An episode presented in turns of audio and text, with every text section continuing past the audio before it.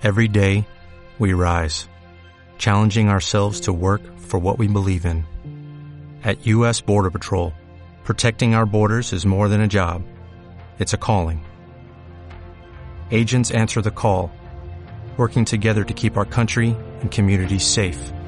If you are ready for a new mission, join U.S. Border Patrol and go beyond. Learn more at cbp.gov/careers.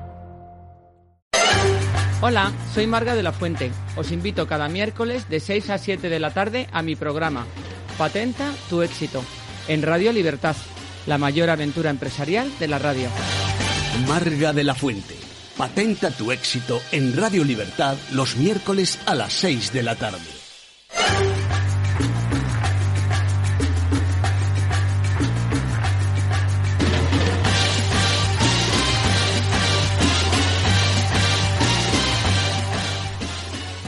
Buenas tardes, queridos oyentes. Soy Marga de la Fuente y os doy la bienvenida, como cada miércoles, a esta aventura.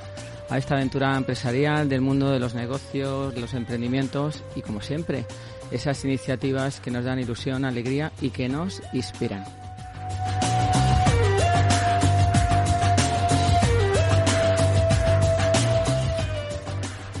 Hoy hablaremos sobre tendencias internacionales en el sector hotelero, construcción y protocolo en España. La verdad que creo que es un tema súper interesante porque además eh, de que España y sobre todo Madrid, nuestro Madrid, este, esta ciudad, esta capital que tanto adoro y yo como gata me siento tan orgullosa, se ha convertido en un referente internacional. Lidera la inversión extranjera con el 73,5% de todo este dinero internacional que llega a España. Hay muchísimas cosas muy interesantes eh, sobre estos sectores que tantísimos movimientos, economía, puestos de trabajo e interés genera a nivel nacional e internacional. Y además, eh, pues qué mejor que los invitados que nos acompañan esta tarde para contarlo, porque ellos sí son unos expertos en estas materias. Y ya los voy a presentar.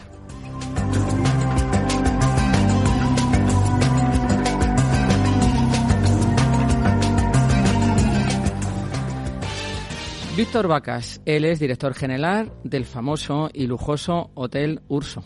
Buenas tardes, Víctor. Buenas tardes, Marga. ¿Y tu segunda vez aquí? Y mi segunda vez. Que por cierto, vamos a mandar un abrazo enorme a Carlos González, nuestro amigo, que, que gracias a él la primera vez llegaste al programa. La verdad que sí. Esta vez gracias a Susana. Sí. no te libras, no te No, libras no, de ninguna manera. Eh, Susana, eh, Susana García Patiño, ella es directora de Christoph, experta en protocolo y relaciones internacionales y ha sido allá a este Patenta tu éxito y a estar aquí a mi ladito. Es Susana. que se está muy a gusto. Buenas tardes, Marga, y buenas tardes a todos vosotros. Se está muy bien. Bueno, pues me alegro mucho. Además, tú eres amiga. Y tengo otro amigo también que nos acompaña esta tarde, Mariano Tello. Él es CEO de Top Building, él es promotor inmo- inmobiliario, lleva muchísimos años en el mundo de la construcción y ahora nos contará cómo va ese sector en España y qué cosas tan estupendas hace. Buenas tardes, Mariano. Muy buenas tardes, Marga y Víctor y Susana. Encantado de estar aquí. ¿eh? Pues bienvenido y encantada de tenerte, porque como digo, eres amigo. Víctor también ya, ¿eh? pero vamos, vosotros sois amigos, amigos, que nos hemos juntado aquí todos en esta estupenda y prometedora tarde. Vamos ya con el programa.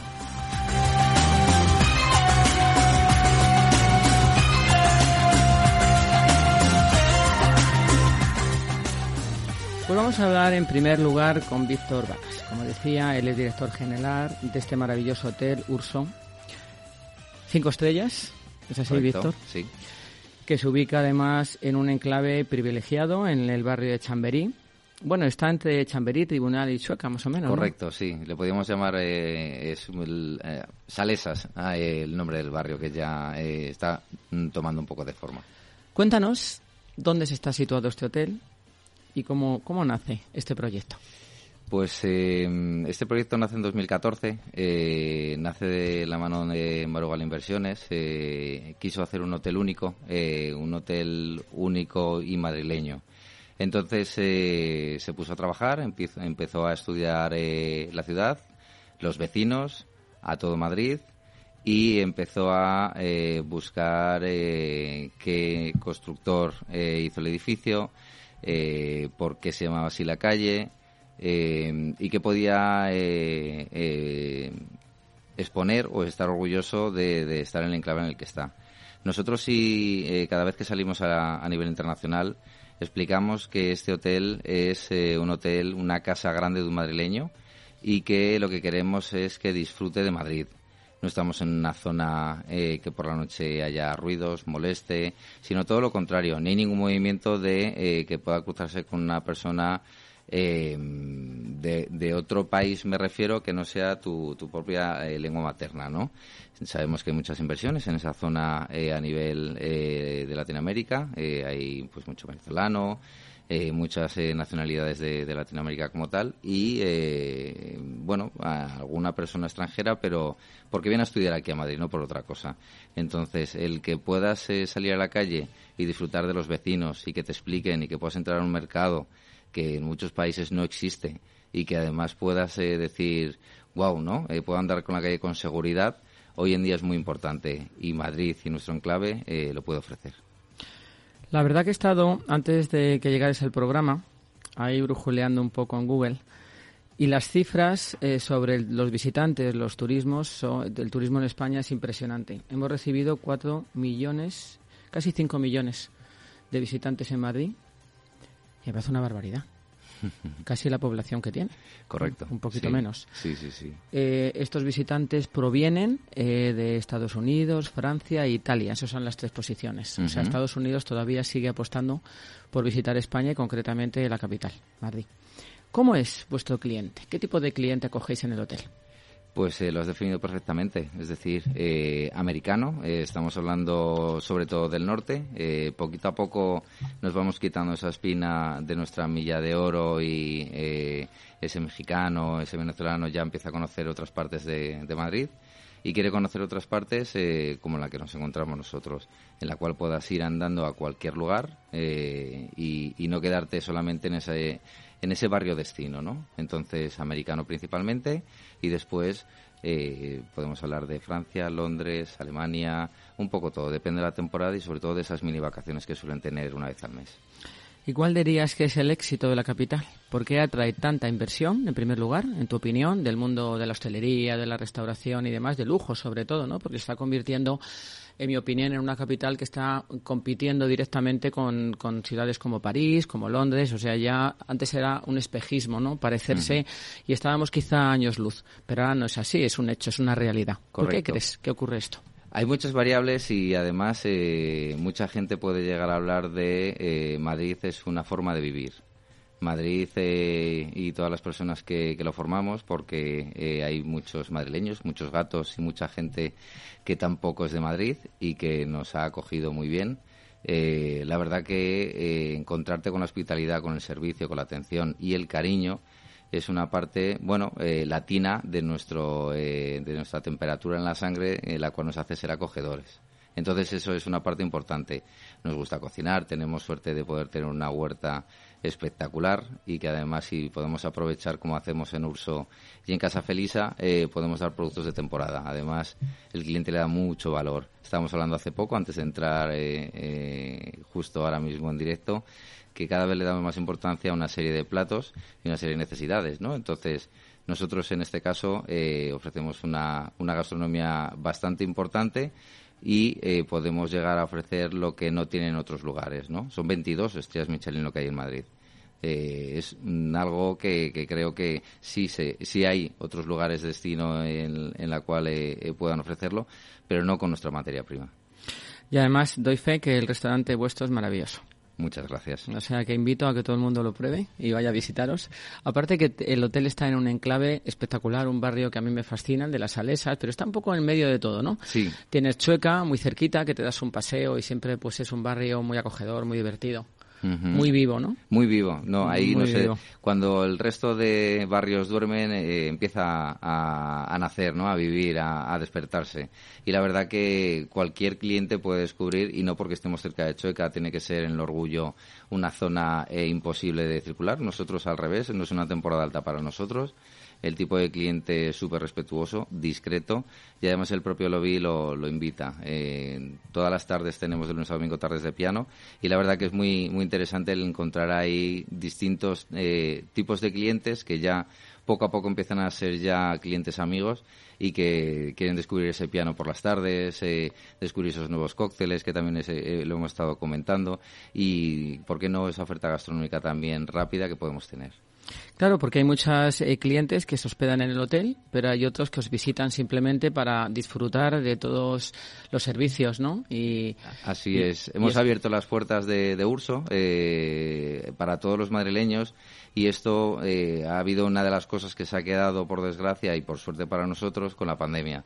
El madrileño quería disfrutar de muchas eh, eh, situaciones que, que, bueno, que, que, las tenía muy cerca, pero que en este caso, eh, por vergüenza, por, por necesidades de, de, salgo fuera de Madrid y lo hago fuera, pero no dentro, ¿no?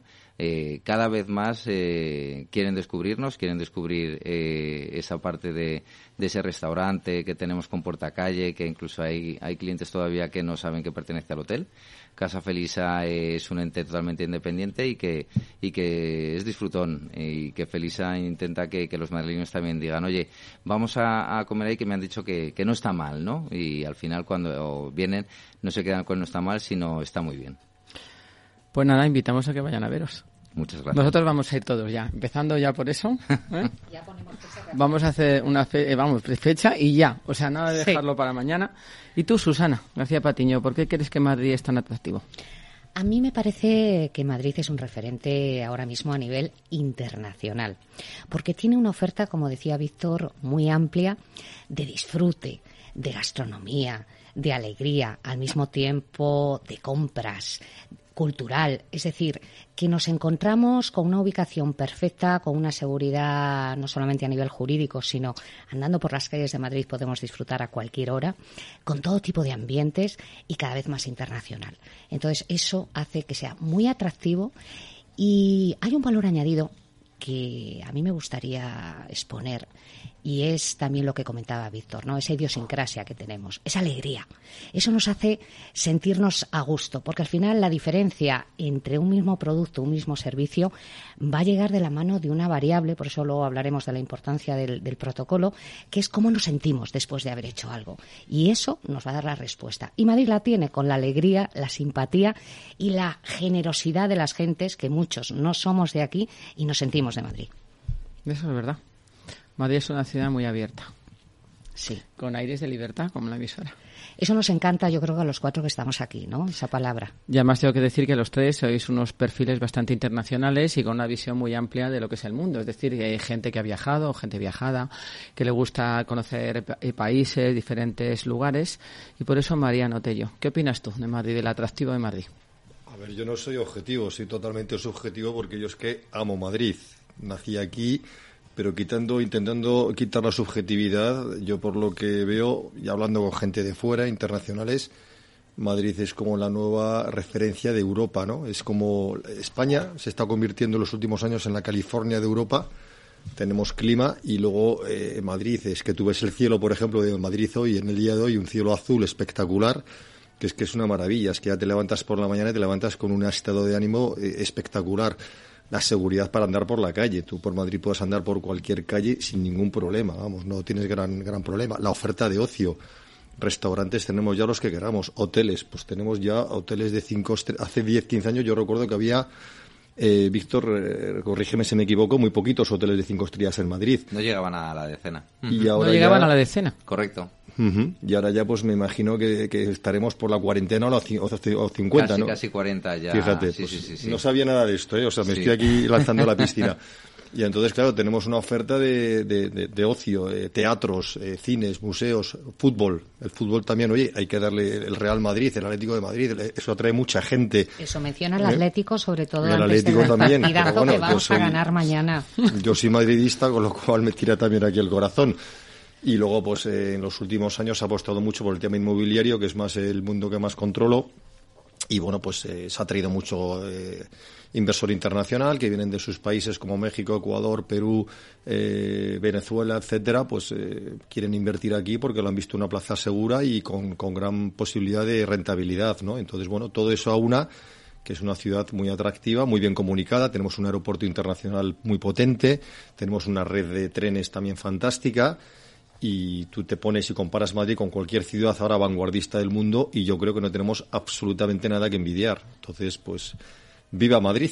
¿eh? Viva Madrid. Yo como soy también una enamorada, ¿qué voy a decir yo?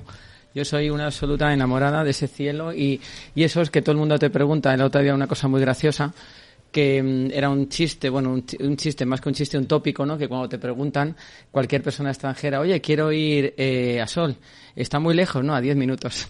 No, o sea, la respuesta de cualquier madrileño de verdad de Madrid aquí es que todo está a 10 minutos. Ah, yo digo aquí al lado, mis padres me dicen aquí al ladito, ¿no? Digo, sí, aquí al ladito. ¿eh?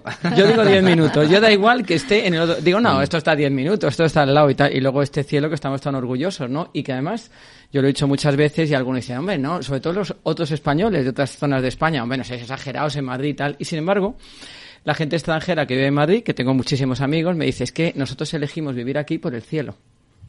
Ese color tan particular que tiene este cielo, ¿no? Que es ese azul infinito. Bueno, ¿qué voy a decir? Si es que yo estoy muy enamorada de mi ciudad.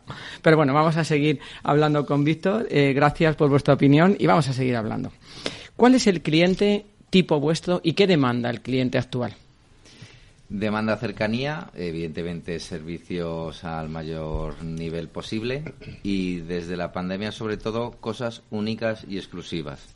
Recientemente estuve con, con Ana de la Cueva, con la presidenta del patronato y estuvimos hablando de lugares icónicos de Madrid que nadie sabe y que necesitamos que todo el mundo conozca, con medida evidentemente, siempre eh, evitando, eh, como estamos haciendo de momento muy bien en Madrid y trabajando el, alto impacto, no eh, ese turismo de masas y poder dar al cliente lo que quiere y lo que espera. La expectativa es lo más importante que, que un cliente cuando viene, si se le supera, va a venir él, va a venir su familia, su círculo social, va a venir todo el mundo.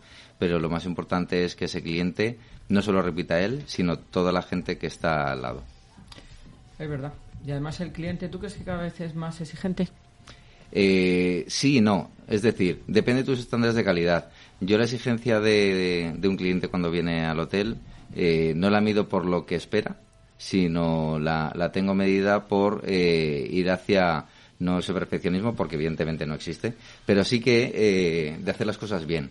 Y si, como todos somos humanos, evidentemente, y tenemos que tener pues errores, por suerte no somos médicos, pero qué menos que eh, esa parte de disculpas, de honestidad y de mea culpa. Entonces, eh, cuando el cliente lo nota que eres honesto, cercano y que le estás dando cariño y que ha sido un error humano, evidentemente el cliente puede llegar a aceptarlo, pero sobre todo lo más importante es servicio, servicio y servicio. Sí, es que es un servicio al cliente, eso es lo que es un hotel. Correcto. Hacer que esa experiencia sea única y se viva pues eh, felizmente, ¿no? Aunque tengas un pequeño error, pero yo creo que en cualquiera de nuestras profesiones y a lo largo de nuestra vida, cualquiera, cualquiera, en una larga experiencia profesional cualquiera puede cometer un pequeño error en algo, pero ahí está la humildad y el buen profesional, ¿no? Lo más importante es sentirse especial. Si un cliente se siente especial, es como uno mismo. ¿Cómo te gustaría que te lo hicieran a ti? Así, ¿no? Pues claro. Pues tú hazlo igual.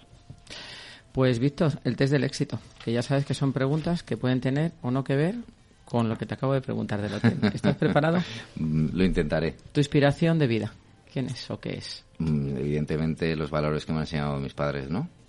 ¿Tu faceta más feliz? Mi familia. ¿Un personaje que admiras? Uf. Eh, en general. Puede ser del pasado, del presente. Mm. Es que son, son, son muchos, ¿eh? o sea, te podría decir muchos. No, no te sabría decir uno exacto. ¿eh? eh se me puede quedar marcado pues algún profesor de durante mis estudios eh, te mm, podría decir todos los libros esos amarillitos que nadie dice que lee de autoayuda pero a mí me encantan eh, eh, hay muchos escritores amigos en los cuales siempre me incluso en alguno me han citado e incluso que uso salen en, sus libros no entonces decir uno creo que descalificaría al resto y les quiero mucho mucho mucho a todos un referente en el mundo de la hostelería? En lo que te inspiras. Puede ser un hotel, puede ser un lugar, puede ser una persona. Pablo Carrington. ¿Tu comida favorita? La que comparto con alguien al que quiero mucho. Y como nuestra sintonía, elegida por mí, por supuesto, es Misión Imposible, porque el espíritu de este programa es que no hay nada imposible si se tiene el propósito y las ganas. ¿Tú tienes alguna misión imposible? Siempre. Dime alguna. No terminaría nunca. Eh, mis metas eh, siempre son diarias e incluso en el mismo día se vuelven a ocurrir un poco más y todo mi equipo lo sabe. Hace poco tuvimos además una reunión y no me llaman incansable, pero yo creo que cansino me pueden llegar a llamar. perseverante, vamos a dejarlo. Bueno, sí, sí, sí, perseverante. Pues Víctor Vacas, te deseo que sigas cosechando tanto éxito en tu vida profesional y sobre todo que siga ese hotel curso ahí al pie del cañón y siendo un referente en esta capital maravillosa de Madrid y en España. Gracias. Gracias.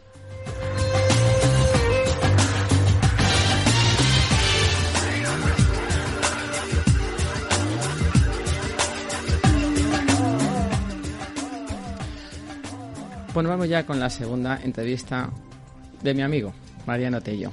Él es promotor inmobiliario, como decía, lleva más de 20 años en el mundo de la construcción de obra civil y residencial, incluyendo diseño, construcción de casas muy famosas y singulares que han pertenecido y pertenecen a personas de diferentes sectores empresariales del mundo del deporte, negocios y demás. Además, es el CEO de Top Building, que precisamente se dedica a eso, a una construcción de viviendas de alto standing en Pozuelo, Maja de Onda y en la propia capital de Madrid. Pues buenas tardes de nuevo, Mariana. Buenas tardes, Marga. ¿Qué te cuentas? ¿Cómo comienza tu, tu carrera profesional en el mundo, mm, el sector, en el sector inmobiliario? ¿Cómo empiezas? Bien, bueno, todo esto empieza realmente, fue mi señor padre hace como cincuenta y tantos años, quien de la nada, y por eso le admiro tanto, eh, comenzó con su propia empresa de construcción. Empezó con la construcción de obra pública y obra civil. Bien, yo luego me crié, digamos, a sus pechos y yo me formé de mi carrera. Trabajé durante un tiempo en una empresa fuera de la familia y en el año 2008, ya vuelvo para incorporarme. Y allí justo nos pilla la gran crisis de, del año 2008-2009 con el tema de Lehman Brothers, todo aquello. Y en España la obra pública y la obra civil muere por tanto había que renovarse o morir, ¿no? Y entonces pues tiramos por la parte de la edificación, empezamos a construir en Pozuelo eh, un edificio y luego también pues casas a medida y casas digamos a, por pedido a tipo chales unifamiliares y bueno, durante los siguientes 10 eh, de ahí en adelante empezamos a hacer este tipo de construcción. Digamos, cambiamos la empresa de obra civil a eh, edificación y en ello nos quedamos. Y además en una zona que tuvo un crecimiento espectacular como es Pozuelo, que es, eh, si no me como si no me falla la memoria, que creo que no, que es eh, la ciudad que más renta per cápita tiene de toda España. Ahí llevamos, sí, sí, Pozuelo lleva como 10 años o algo así, siendo siempre la número uno.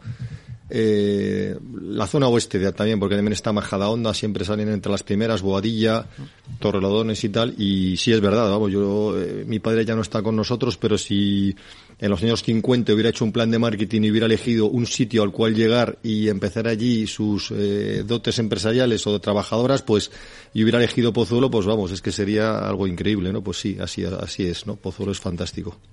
¿Cuáles son las tendencias ahora mismo en construcción? ¿Qué es lo que más demandan tus clientes? Eh, mm, ¿Qué es lo que eh, hacéis con más eh, recurrencia en el mundo de la construcción, por ejemplo, en vivienda individual?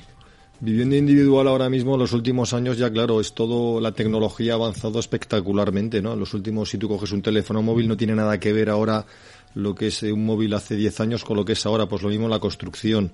Entonces ahora la gente cuando se construye una casa de cero, por ejemplo, la energía es algo fundamental, el ahorro energético, apuestan por la aerotermia, por la geotermia, con lo cual luego vas a tener unas facturas de la luz, o sea, de la, eh, para calentar la casa bastante más baratas, tipo de ventanas son ahora muchísimo más conseguidas, más térmicas, te aíslan más de la, del frío y del calor, lo mismo los materiales de construcción, eh, la domótica, entonces todo eso hace que las casas no tengan nada que ver ahora, las casas que se construyen ahora con las de hace 15, 20 o 30 años. ¿Se pueden adaptar, por ejemplo, edificios antiguos? Porque también eh, no solamente tú construyes casas nuevas, eh, a la carta, digamos, para mm. tus clientes, sino que también puedes remodelar edificios o viviendas que ya existen, por ejemplo, un piso, que puede ser en estas zonas o incluso en Madrid. Un piso antiguo, porque esto es una pregunta que es interesante, ¿no? Un piso antiguo, que sea en una buena casa construida eh, y que sea antigua, ¿se puede adaptar a esas eh, tecnologías sostenibles, energéticas y demás, o es muy, muy difícil hacerlo? Se puede. Es cuestión económica, de dinero, de hacer un estudio de costes y, evidentemente, cumplir pues, con eh, unos requisitos técnicos. Yo siempre digo a los amigos y a las amigas que se quieran hacer una reforma que si es un poquito importante siempre cuenten con un técnico que se cojan un arquitecto o arquitecta, eh, siempre fundamental, por favor, que no vayan en plan, me voy a hacer la reforma de mi casa y me tiro a la piscina porque te puedes encontrar luego auténticos eh, problemas, ¿no? Desde tocar un muro de carga a tocar una grieta o dejar luego una tipología importante. Y luego a partir de ahí te van a hacer un presupuesto previo para adecuar tu casa a lo que son tus, tus necesidades y lo que es tu idea y lo que es el sueño de tu casa, ¿no? Poderse se puede hacer de todo hoy en día. ¿Sigue siendo una buena inversión comprar vivienda? Muy buena pregunta. claro, eh, aquí está la cuestión. ¿Va a bajar la vivienda en el futuro? Ahora mismo es lo que están diciendo. Los tipos de interés están subiendo por el tema de la inflación. Se supone que en los próximos meses va a haber un, un parón en la compra de la vivienda, con lo cual se supone que va a bajar. Con lo cual, quien compre ahora una vivienda, en buena lógica, como inversión, no va a ser una buena inversión. En buena lógica. Entonces ahora quizás no sea el momento. Entonces siempre hay que buscar esos momentos, digamos, de subidas y bajadas para saber cuándo entrar. Incluso, Mariano, en grandes ciudades, cuando tú, por ejemplo, Madrid, que tiene el tamaño que tiene, puede extenderse, digamos, a otros municipios, a otras zonas, pero si alguien apuesta por invertir, por ejemplo, en la capital, eh, ¿Tú crees que eso también se va a depreciar, va a bajar el precio? ¿O una capital como Madrid, que tiene tanta inversión, que ahora hablaremos de la inversión extranjera y me gustaría también tu opinión? Pero tú crees que, por ejemplo, invertir en un piso, en un apartamento en Madrid centro, o sea, lo que es eh, eh, la ciudad, ¿crees que es buena inversión o crees que también puede fluctuar el mercado hacia la baja? Mi experiencia, por ejemplo, en el año 2008-2009, Barrio Salamanca bajó un 5 o un 10%. Y hablamos de una crisis que fue mucho más profunda de la que ha sido esta del COVID y la que llevamos estos últimos dos o tres años. Con lo cual, eh, las plazas, digamos, de más eh, demanda, como Barrio Salamanca, Chamartín en Madrid o Chamberí o el mismo Pozuelo que hablábamos antes, eso es difícil que baje. ¿Cuánto va a ir al alza? Hombre, Barrio Salamanca ya está el tema muy, muy maduro. Ya es muy difícil que vaya al alza. Ahora, a la baja tampoco, porque Barrio Salamanca siempre va a ser, por ejemplo, Barrio Salamanca o Chamberí o Chamartín, por ejemplo, ¿no? Sí, que es una apuesta segura. Para mi punto de vista, sí. Pero no lo vas a ganar una gran rentabilidad, cuidado. Sí, que no va a tener el recorrido que a lo mejor tenía en otras épocas, que si vas a comprar, pues puede subir eh, muy poquito o mantenerse en ese precio, pero no vas a tener esos rendimientos que tenía en otros momentos, ¿no? En, cuando se compraban, pues eh, ciertos pisos y luego decías, bueno, he ganado pues una cantidad de dinero que casi ni te lo creías, ¿no? Porque a lo mejor en dos o tres años podías sacar una rentabilidad espectacular. Por ejemplo, como rentabilidad, si me lo permites, Marga, en la zona de van a venir en los próximos años, tiene que venir mucho inmigrante a Madrid a trabajar, porque nuestra generación, la del baby boom, nos vamos a ir jubilando, por lo menos yo ya hablo ya de mis hermanas mayores, primos mayores, éramos tres hijos por matrimonio y yo cuando, por ejemplo, luego fui padre, que fui padre con 20 años, había bajado a un hijo por matrimonio. Quiere decir que ese gap de uno a tres tiene que ser cubierto por eh, trabajadores que vengan de fuera. Van a tener que vivir, van a tener que comprar o alquilar ¿Qué zonas, eh, digamos, puedes tener ahí una subida y una buena rentabilidad? Pues zonas, digamos, eh, que tengan una buena conexión con metro, pero no zonas caras. Por ejemplo, pues barrio de Quintana, barrio de Pueblo Nuevo o barrio de Tetuán, por poner un ejemplo. Estoy dando alguna pista. Qué interesante, ¿no? no Y además te, te lo agradezco porque mucha gente nos escucha y mucha gente de fuera que a lo mejor puede querer venir a Madrid y tiene que saber un poco también por, por dónde se mueve. Y si no, pues que te escriba, te llame, se dirija a ti y tú le orientes. Encantado. Que para eso, que para eso estás. Para eso estamos. ¿Y qué me dices de la inversión extranjera? ¿Cómo lo ves? Este boom que ha habido, como decías antes, de tanto eh, tantas personas que han venido a vivir a, esta ciudad, por ejemplo, vamos a hablar de Madrid, que es donde estamos, ¿no? Eh, pues buscando esa seguridad, eh, pues esa tranquilidad, esos servicios, tener todo dentro de una ciudad y además una ciudad bonita que ofrece todos esas todos esos encantos. ¿Qué me dirías? Porque mira, yo tenía una, un dato aquí que decía que la inversión extranjera en los tres primeros meses de este año ha sido de 14.534 millones. Una barbaridad. El 67,7 del total de España. O sea que sigue siendo, liderando, digamos, la Comunidad de Madrid o Madrid esa inversión extranjera. ¿Cómo lo ves tú de aquí a un futuro cercano? Yo lo veo que los últimos 10 años ha entrado muchísima inversión extranjera, pues porque se le han dado seguridad jurídica, se le ha dado una serie de condicionantes, pero eh, por favor no metamos eh, los palos en la rueda de la bici, que están dando muy bien. Y ahora mismo hay algunas decisiones políticas, como puede ser, por ejemplo, el llamado impuesto a los ricos, eh, eso quiere decir a los internacionales que vienen a invertir aquí su, su dinero, pues de Latinoamérica, de México, de Venezuela, de Perú, de Ecuador y si les ponemos impuestos, les ponemos eh, palos en la rueda, pues probablemente dejen de venir. Y si dejan de venir, se irán a cualquier otra plaza de Europa o del mundo. Entonces, cuidemos también a esta gente, eh, pongámonos también en, en que atraen riqueza, traen riqueza, porque un edificio medio abandonado lo van a reformar, ahí van a ir 18, 20 o 50 viviendas, y eso es inversión para la ciudad, eso es más vivienda, eso es más riqueza, va a haber luego restaurantes en la zona, se van a generar puestos de trabajo, eh, hoteles igual, pues me imagino que habrá habido en los últimos años mucho inversor internacional que ha entrado en Madrid a renovar y a reformar hoteles. Tenemos, por ejemplo, el hotel eh, varios de cinco estrellas, que, que, que eso es inversión internacional. Entonces, y eso ha remodelado, ha cambiado los barrios. Eh, tú ahora te vas a la zona centro de Madrid, la zona de la Puerta del Sol, la zona de Huertas, es que es una maravilla cómo está cambiando, cómo se está transformando. Una zona que era como sucia, deprimida y, e insegura y ahora es todo lo contrario. Eso lo ha traído la, la inversión internacional que llegó hace 10 años, 8 años, que metió mucho dinero para construir, para reformar inmuebles que estaban a la deriva, que casi se caían y ahora son preciosos. Entonces, cuidemos. Y si, si lo seguimos cuidando, pues es lo que decíamos al principio. Madrid es una plaza espectacular. Tenemos de todo, tenemos todo y tenemos de todo. Lo único que hace falta es tener esa seguridad jurídica para que quien quiera invertir en Madrid no tenga el miedo y la inseguridad que ahora mismo puede empezar a existir. No, tienes toda la razón. Y no castigar encima al que quiere gastar dinero, porque parece que en, vez de eh, recibirle con los brazos abiertos, como ocurre en cualquier otro país, y ocurría hasta hace poco tiempo, mm.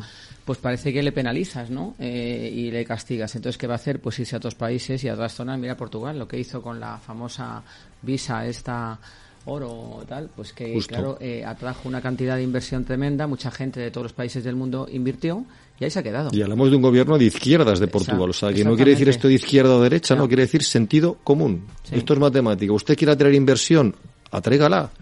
Porque la inversión va a generar riqueza y la riqueza va a generar puestos de trabajo, empleos, mejor vida para todos. Sentido común.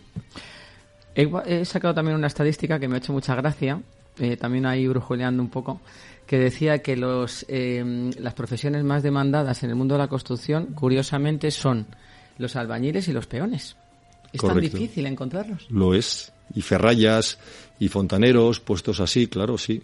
Sí, porque la gente no quiere dedicar. La gente en España en los últimos 20, 30 años han optado por eh, estudiar una carrera y no por la formación profesional, con lo cual ahí hay una gran carestía de, de empleos de, este tipo, igual que en el sector de la hostelería, camareros o camareras, igual. Es muy complicado hoy en día. Es verdad, también lo, lo comentaban, porque además hablando también de lo que genera de puestos de trabajo, porque claro, esto es muy importante. Hablamos eh, de turismo, hablamos de construcción y hablamos de sectores que no solamente eh, viven unos pocos de estos sectores, que es que alrededor de estos sectores viven muchísimos, los propios em, eh, fabricantes de materiales, en ese caso, toda la gente que mueve también el mundo del turismo, la hostelería, la alimentación. O sea, hay cientos y cientos y cientos de miles de personas que están viviendo y nutriéndose económicamente y pudiendo pues mantener a sus familias gracias a dos sectores tan importantes en España como es el turismo y como es el de la construcción, que debería tener un apoyo eh, impresionante por parte de, cualquier de cualquier gobierno de cualquier color y más en esta situación. Totalmente, vamos. En mi caso, por ejemplo, la construcción, el tema de la administración es desesperante. Por poner dos ejemplos, ahora mismo en Pozuelo hay un plan que se llama ARPO para construir 5.500 viviendas Cuantas más viviendas haya en el mercado, más oferta, más bajarán los precios. Estamos de acuerdo. Esto es de primero, de economía. Bueno, llevamos 20 años para que se puedan comenzar las obras en ARPO. 20 años. 20 años. Y todo por temas administrativos, burocráticos y todo lo demás. Eh, ayuntamiento, comunidad autónoma, que si la Confederación Hidrográfica del Tajo y todo lo demás. En Majadonda hay otro plan para construir 2.000 viviendas y llevan 25 años para que puedan empezar a construir. O sea, así estamos. Los primeros que no colaboran o no saben colaborar mm, son las administraciones públicas que son las que más ruedas, o sea, las que más lentitud eh, y es desesperante, es desesperante. Pero es verdad, ¿eh? y yo creo que en todos los sectores. O sea, desgraciadamente la burocracia en España es eh, un escollo, no, es que es como mm, saltar el Everest. O sea, eh, parece que llegas y tienes otro monte igual o más grande y no llegas nunca. Y te puedes pasar años y años en esa dinámica. Es una pena. Y ahí tenemos que, que pedir, por favor, a los gobiernos, a las administraciones públicas que sean un poco más dirigentes y un poquito más rápidas. Hombre, que lo que estamos generando con esto, pues no deja de ser lo mismo. Trabajo, generar riqueza y generar también vivienda. Que no molesten, por favor. Que, no, molesten, Y que faciliten un poco si es posible. Porque además, Mariano, otra pregunta. ¿Hay necesidad de vivienda en, en Madrid, por ejemplo, en España? ¿Todavía necesitamos construir, me imagino, cada vez somos más gente? Como tú bien decías, eh, hay muchas personas de muchos niveles económicos, desde alguien que quiere invertir en algo muy lujoso, alguien que necesita una vivienda digna, pero que tiene que vivir en un sitio. Todavía necesitamos, o sea, tenemos que construir mucho más para dar eh, para dar a esas personas eh, esos lugares donde vivir? ¿O está saturado el mercado? Si queremos que bajen los precios, cuanta más oferta haya de vivienda, mejor. Y, por ejemplo, otra cosa que se me ocurre, edificios de oficinas que ahora ya ha venido el teletrabajo para quedarse en muchos casos, edificios de oficina que están medio vacíos, usted, ayuntamiento, eh, agilice el cambiar el uso de oficina a vivienda y allí pueden salir en un edificio de oficinas 20 viviendas, pues bueno, más oferta. Lo mismo los locales comerciales. Ha venido a quedarse el, tema de comprar por, por internet. Muchos eh, locales ya a pie de calle como zapaterías, mercerías y tal ya dejan de existir. Quedan libres esos locales. Usted también, ayuntamiento, agilice para poder cambiar el uso de local comercial a vivienda. Entonces, cuanta más oferta haya, más podrán bajar los precios. Y al revés, cuanto menos oferta, por más subirán. Pues ahí, está la función. No se trata aquí de regular, aquí de el propietario de una vivienda es un explotador del inquilino. Por favor, en España el 93% de los propietarios de vivienda son pequeños propietarios. Es gente que se ha ido ahorrando todo su dinerito durante toda su vida para luego tener una mejor pensión, una ayuda para vivir un poquito mejor, una seguridad.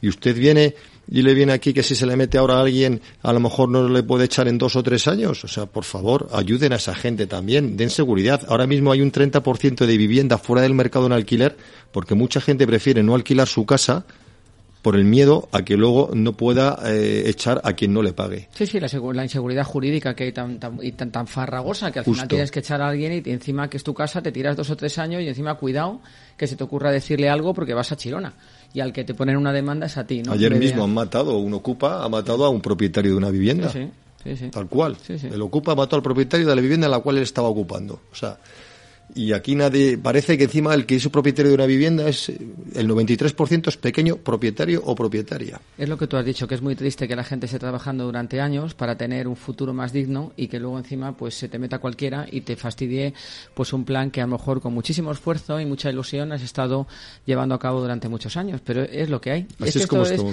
esto es susceptible de otro programa, porque tenemos que hablar aquí mucho, mucho, mucho. Eh, Mariano, el test del éxito, porque quería preguntarte, no, antes, eh, cuéntame, las tendencias en construcción, para darnos unas pinceladitas para todos los oyentes y los que estamos aquí en el estudio. ¿Cuáles son las tendencias internacionales en construcción? Pues ahora ya se va a apostar mucho, se está apostando por el término co, también ha venido para quedarse, el co, el co-living, el co-housing, entonces se está construyendo mucha vivienda ya con esa tendencia, ¿no? De decir, bueno, pues vamos a compartir, eh, cada vez también hay mucha gente eh, soltera que queda se, separa, vive sola, etcétera. Necesitamos a los demás, con lo cual esto de un complejo que se construye y tenemos pistas de pádel, zona de barbacoa, zona de montar una fiesta con amigos, etcétera. Y bueno, ese concepto y también el tema de compartir vivienda, pues es una cosa que, que va a ir a más, pues por un tema económico, porque también es verdad que alquilar cada vez cuesta más caro y por un tema también de forma de vida donde vamos a buscar más la compañía con los demás, ¿no? Y una forma de vivir va a ser pues en sitios donde podamos sentirnos acompañados, protegidos y como que nuestra nueva familia sean nuestros amigos, nuestros vecinos y vecinas y gente de nuestro entorno. Qué bien, no está nada mal esa tendencia, me gusta. Pues el test del éxito, ¿estás preparado? Adelante. A ver, ¿en tu casa ideal nos faltaría? Un buen vino. Una tendencia, un auge en construcción y necesaria en estos tiempos. Una una tendencia necesaria, la domótica. Si tuvieras que invertir, ¿en qué ciudad de España invertirías? Madrid. ¿Cuál es tu clave del éxito? Yo creo que la empatía, el intentar ponerme los zapatos de los demás. ¿Y si fueras un superhéroe, cuál sería? ¿Cuál serías? Escuchar a los demás, sobre todo escuchar. ¿Sí?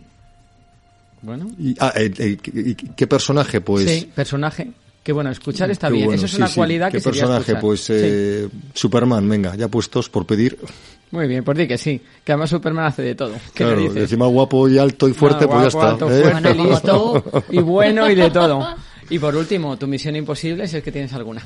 Mi misión imposible, que llevo con ella un tiempo, es escribir un libro, pero nada que ver con el sector de la construcción y la inmobiliaria, sino escribir un libro del amor y del desamor. Qué bien. Pues entonces nada, lo escribes y luego vienes y nos lo cuentas. Encantadísimo. Y hacemos aquí, vamos, la presentación oficial, Mariano. Es- me encantará. ¿eh? Pues muchísimas gracias y que sigas con tantos éxitos y sobre todo que seas muy feliz, que es lo más importante. gracias. Que todos los que estemos aquí seamos felices, ¿verdad, Víctor? Total. ¿Y Susana? Muchas gracias. Gracias, Mariano. Muchas gracias, Marga.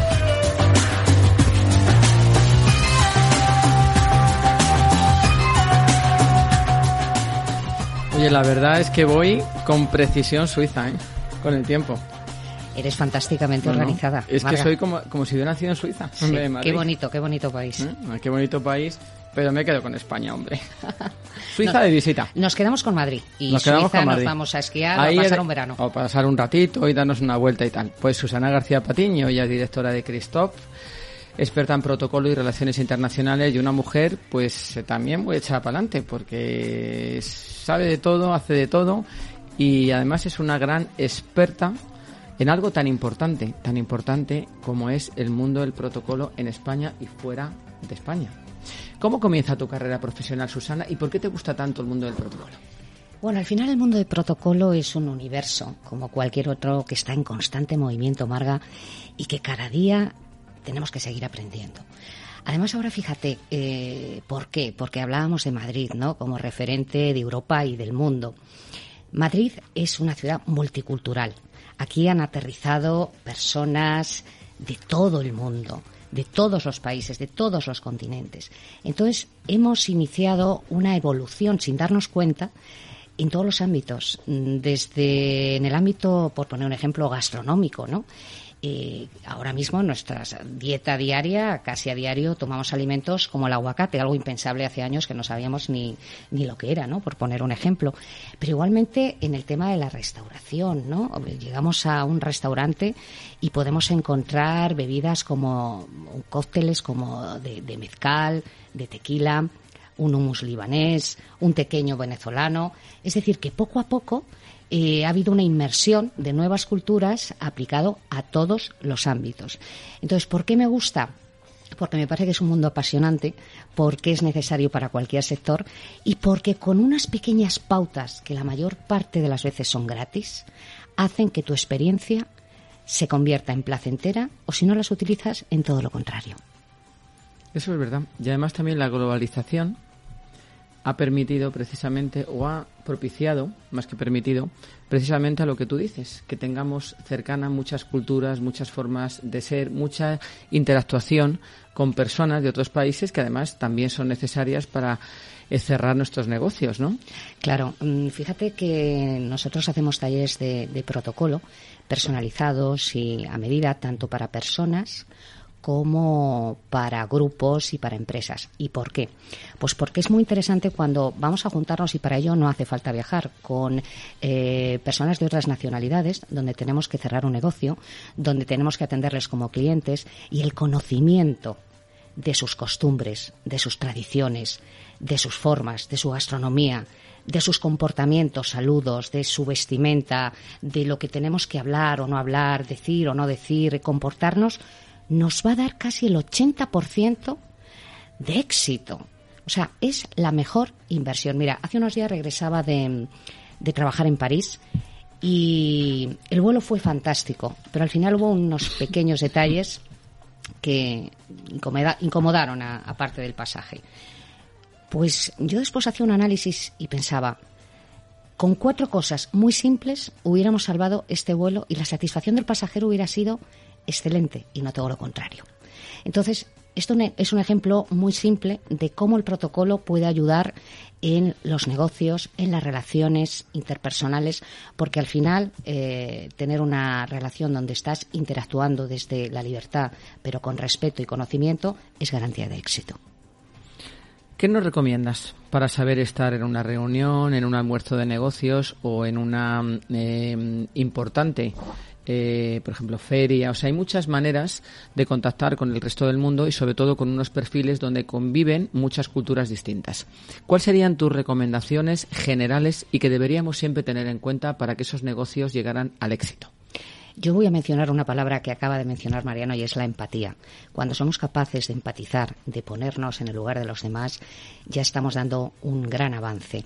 Creo que ante una reunión hay que prepararla, hay que formarse y qué mejor que contar con nuestros servicios de talleres de protocolo. Si yo mañana tengo una reunión con un grupo de la comunidad china o con un grupo de Medio Oriente o tengo unos clientes que vienen de Latinoamérica, mi obligación mi obligación para dar el mejor servicio y obtener la máxima productividad de lo que sea siempre va a ser tener un conocimiento y eso es lo que hacemos preparar a las empresas y a, las personas eh, con talleres a medida, para que siempre lo que quieran vender, ofrecer, eh, negociar sea un éxito.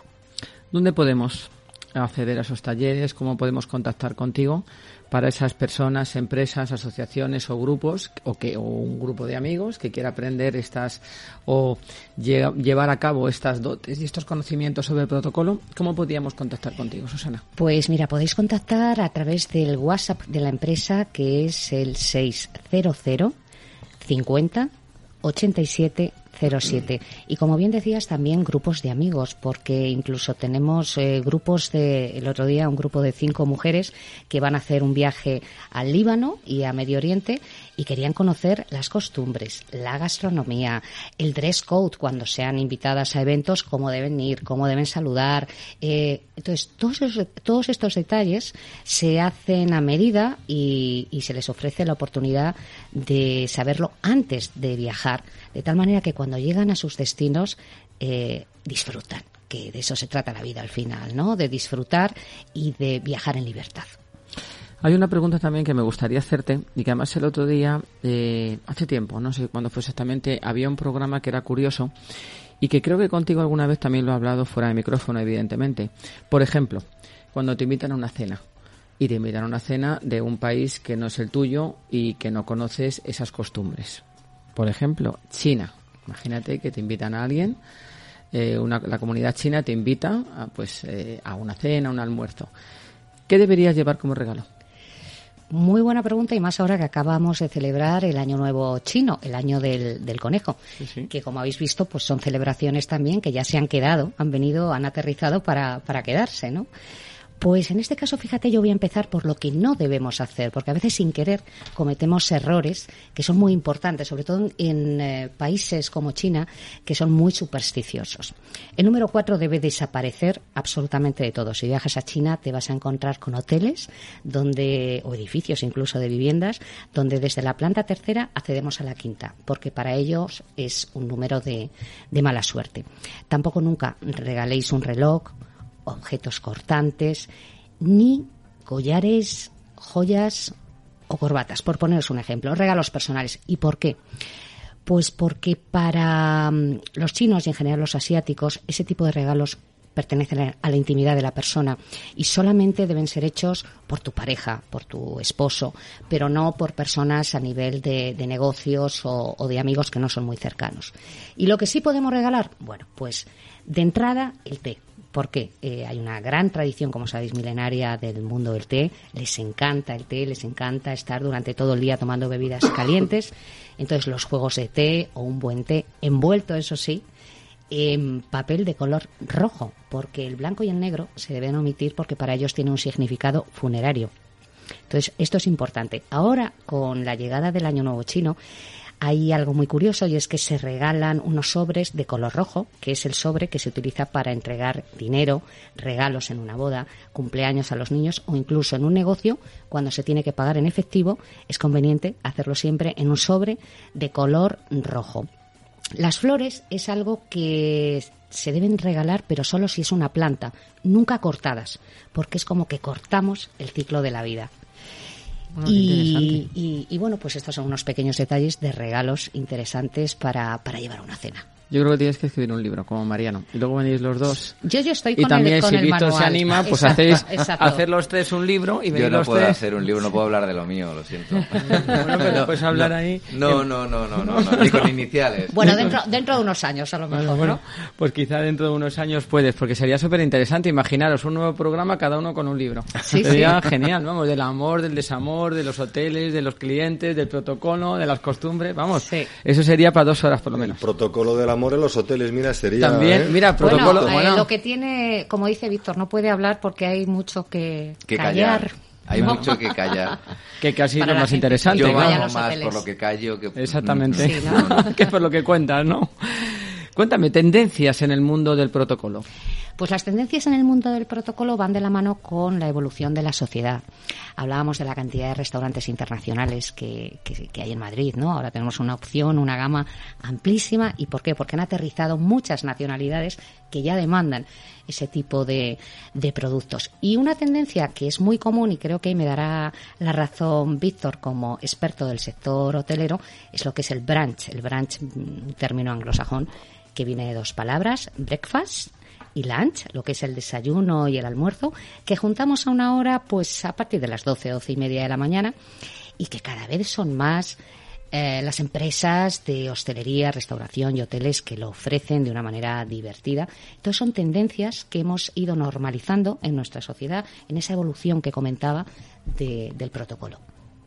Qué interesante, pero es verdad que el brunch además es muy agradable porque es una hora como que ni es la comida, que a veces se- que se come demasiado tarde en España, Sí. sobre todo el fin de semana, que es cuando tienes un poco más de tiempo. Sí. Y estos eh, magníficos brunch, que además eh, los hay en sitios pues tan maravillosos como el Hotel Urso. Y con piano, con piano. Y no con piano. Eso es maravilloso. Pues piano. ahí tenemos la duda, ¿qué hacemos? ¿Nos vamos a un brunch ahí? ¿Nos vamos a cenar? Ahí vamos a ver qué hacemos Sí, con- sí. contigo. ¿eh? Yo creo que podemos eh, hacerlo todo, ¿no? Es cuestión sí. de organización, como todo en la Como vida. además hay muchos meses por delante y mucho invierno, porque estamos con mucho frío ahí calentitos con el piano. Antes comentaba. Víctor fuera de antena esas verdinas con rape. Uy, qué rica. En las Casa verdinas. Feliz están muy ricas, pero el chocolate con churros de San Ginés en el lobby también está muy rico. Oye, Me has leído bueno, el pensamiento porque era lo que iba a decir ahora mismo, que he tenido la suerte de probarlo Sí. y es el mejor lugar para poder disfrutar de una merienda auténticamente madrileña. Qué bueno. Yo soy poco chocolatera y poco de dulce, pero vamos, es que me animo también, ¿eh? Genial. Si hay que ir, se va. ¿eh? Si hay que ir, se va, ¿no? Hay que ir, se va. Hay que ir, se va. Yo también tengo muy buen, muy buena disposición para el disfrute, que esa es la vida, ¿no? Claro que sí, al final es de lo que se trata, la alegría de, de disfrutar. ¿Y cómo ves tú? Ahora otra pregunta que te voy a hacer a ti. ¿Cómo ves el cómo se mueve Madrid? ¿Cómo ves la inversión? ¿Cómo ves el turismo en España? Y sobre todo en esta capital.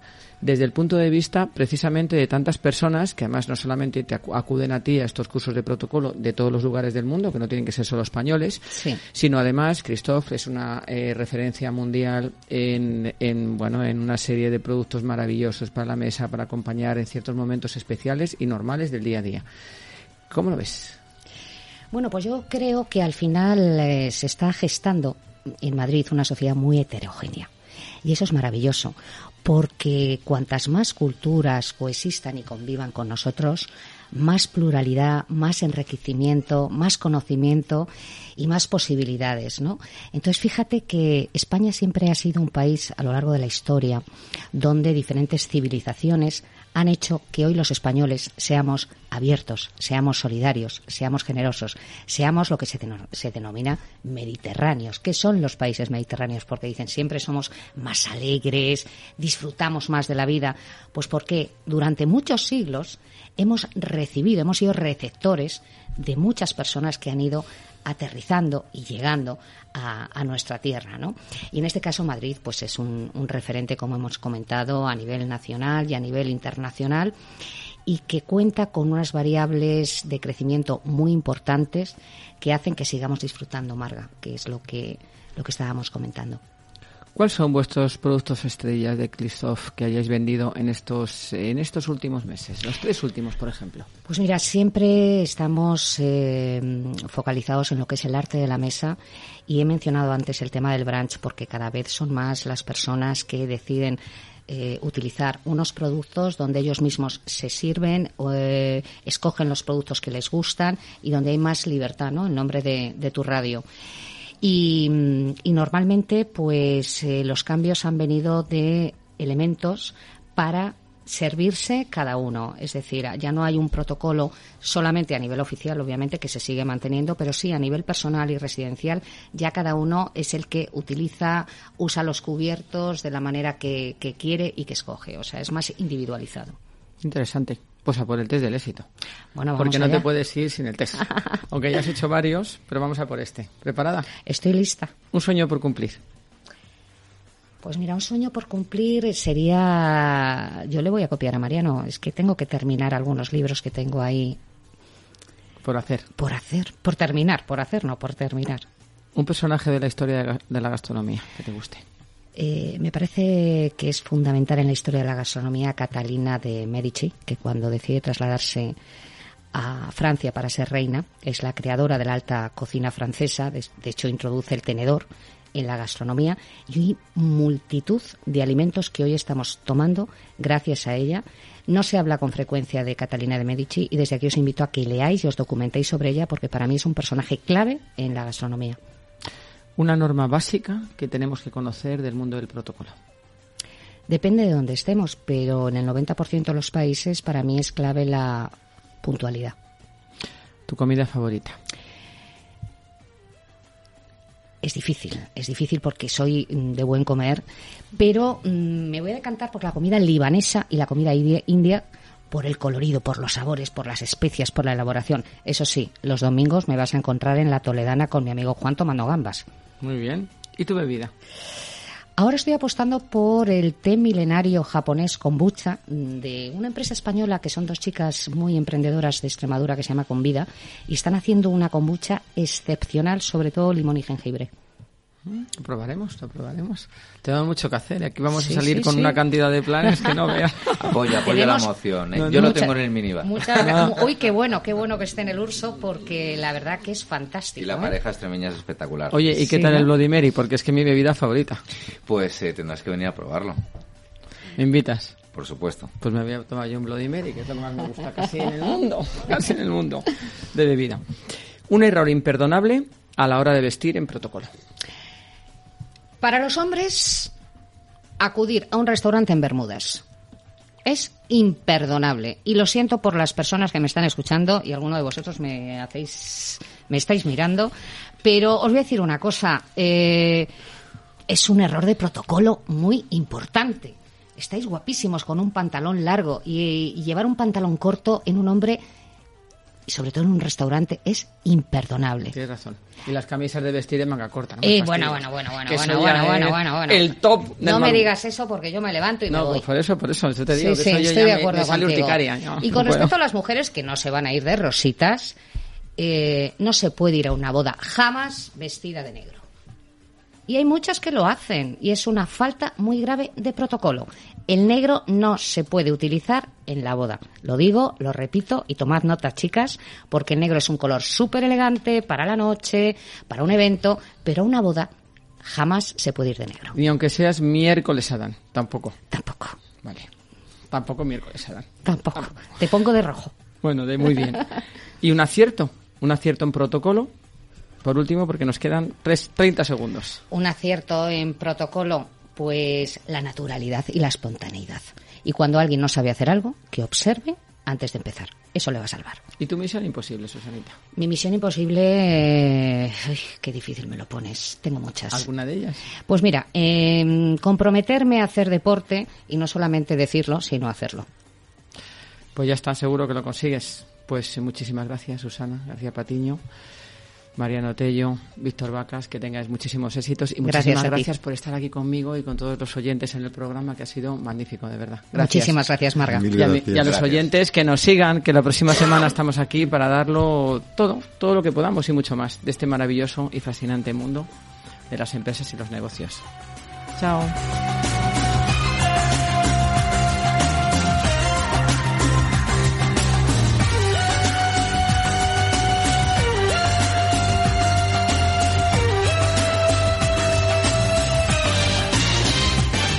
Radio Libertad, para que no pierdas detalle. Además de en el 107.0 de frecuencia modulada, localízanos en nuestra app Radio Libertad.